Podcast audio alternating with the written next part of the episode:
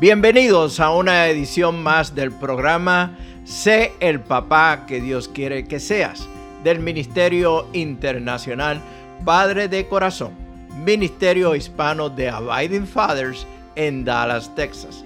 Para información del Ministerio Padre de Corazón, se pueden comunicar por mensaje de texto o voz al número de teléfono 214-533-7899. 214-533-7899. También nos pueden enviar un correo electrónico a rafi arroba padredecorazon.org. Rafi con Y al final rafi arroba padredecorazon.org. Visita nuestra página web www.padredecorazon.org www.padredecorazon.org Soy Rafi Gutiérrez, pastor y director del Ministerio Internacional Padre de Corazón.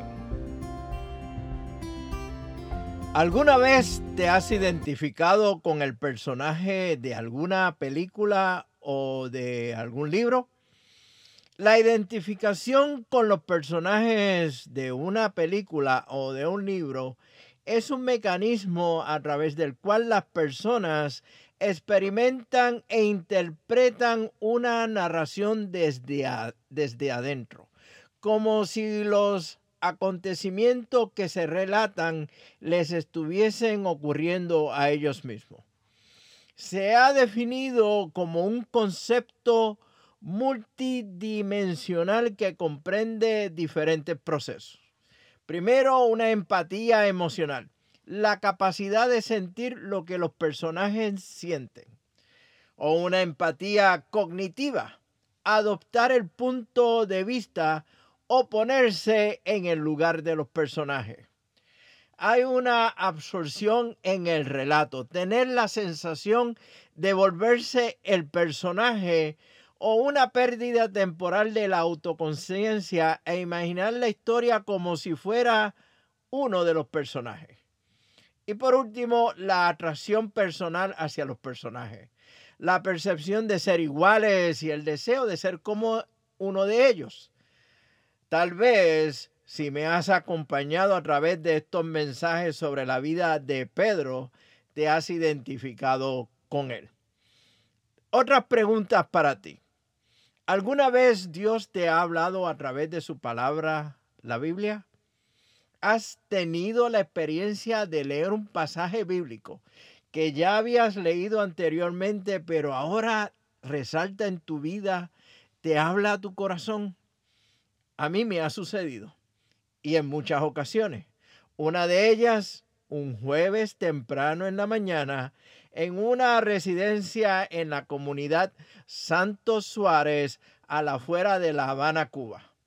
Sucedió mientras me preparaba para predicar esa mañana a un grupo de estudiantes en la capilla del Seminario Teológico Bautista de La Habana y disfrutaba de un buen cafecito cubano. Me encontré leyendo el Evangelio de Juan, capítulo 21. Escucha cómo comienza la narración de Juan en este capítulo 21. Más tarde, Jesús se apareció nuevamente a los discípulos junto al mar de Galilea. Este es el relato de lo que sucedió varios de sus discípulos se encontraban allí. Simón Pedro, Tomás, al que apodaban el gemelo, Natanael de Caná de Galilea, los hijos de Zebedeo y otros dos discípulos. Simón Pedro dijo, me voy a pescar. Nosotros también vamos, dijeron los demás. Así que salieron en la barca pero no pescaron nada en toda la noche. Estoy leyendo del Evangelio de Juan capítulo 21, los versículos del 1 al 3. ¿Puedes ver dónde se desarrolla la escena? Una vez más, junto al mar de Galilea.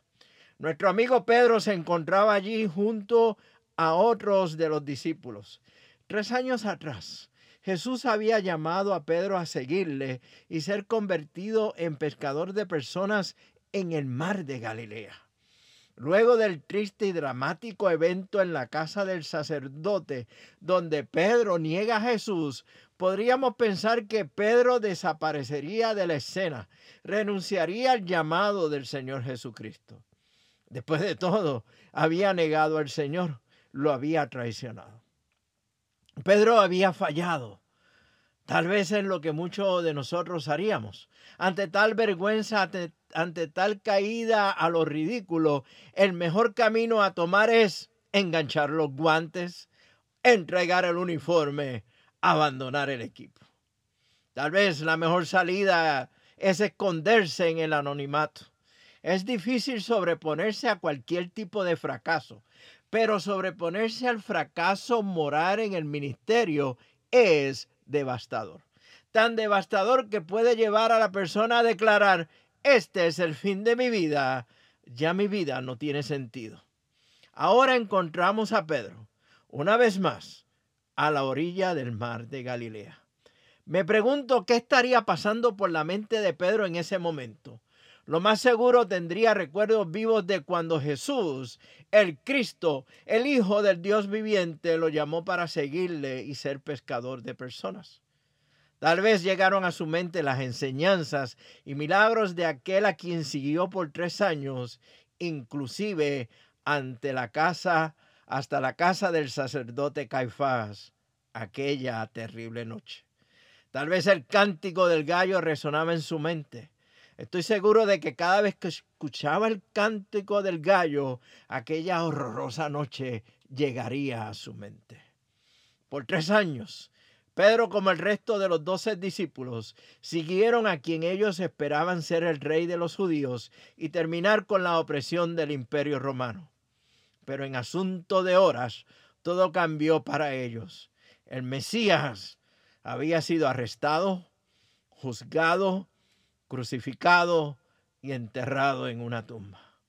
Al enterrar al maestro, enterraron tres años de compartir con este hombre que hablaba con autoridad y hacía maravillas.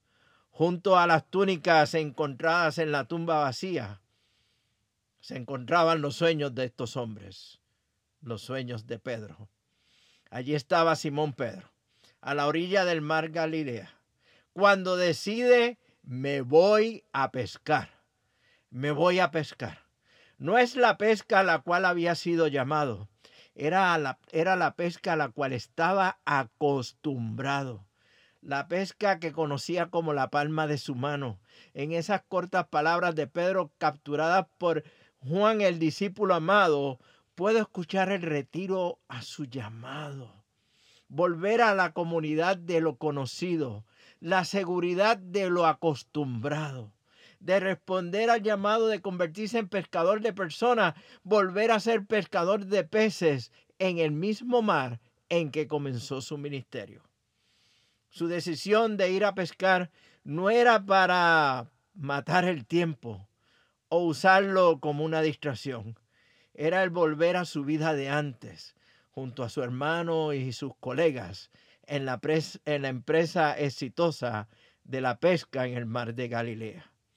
El discípulo amado trae a nuestra atención dos eventos luego de la decisión de Pedro de ir a pescar que debe llamar nuestra atención.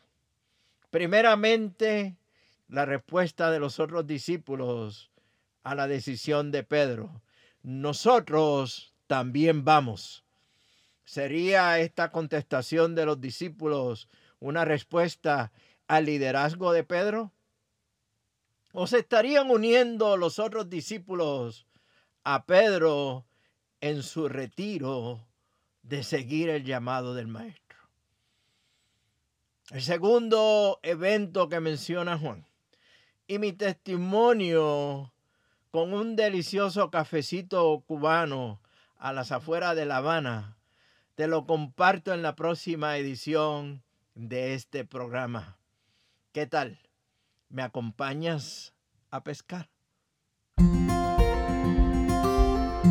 Este ha sido un programa del Ministerio Internacional Padre de Corazón, Ministerio Hispano de Abiding Fathers, con oficinas en Dallas, Texas. Nuestra misión es la de capacitar, motivar y comprometer a los hombres en su rol de padre y líder en el hogar, según lo ha ordenado Dios, haciendo discípulos del Evangelio de Jesucristo. Somos un ministerio internacional, relacional y generacional. Para información del Ministerio Padre de Corazón, se pueden comunicar por mensaje de texto o de voz al número de teléfono 214-533-7899. 214-533-7899. O enviarnos un correo electrónico a rafi arroba padredecorazon.org. Rafi con Y al final. Rafi arroba padredecorazon.org Puedes visitar nuestra página web www.padredecorazon.org www.padredecorazon.org Soy Rafi Gutiérrez, pastor y director del ministerio Padre de Corazón y les agradezco grandemente que nos hayan acompañado en esta edición del programa Sé el papá que Dios quiere que tú seas del Ministerio Internacional Padre de Corazón. Nos vemos próximamente en el barrio.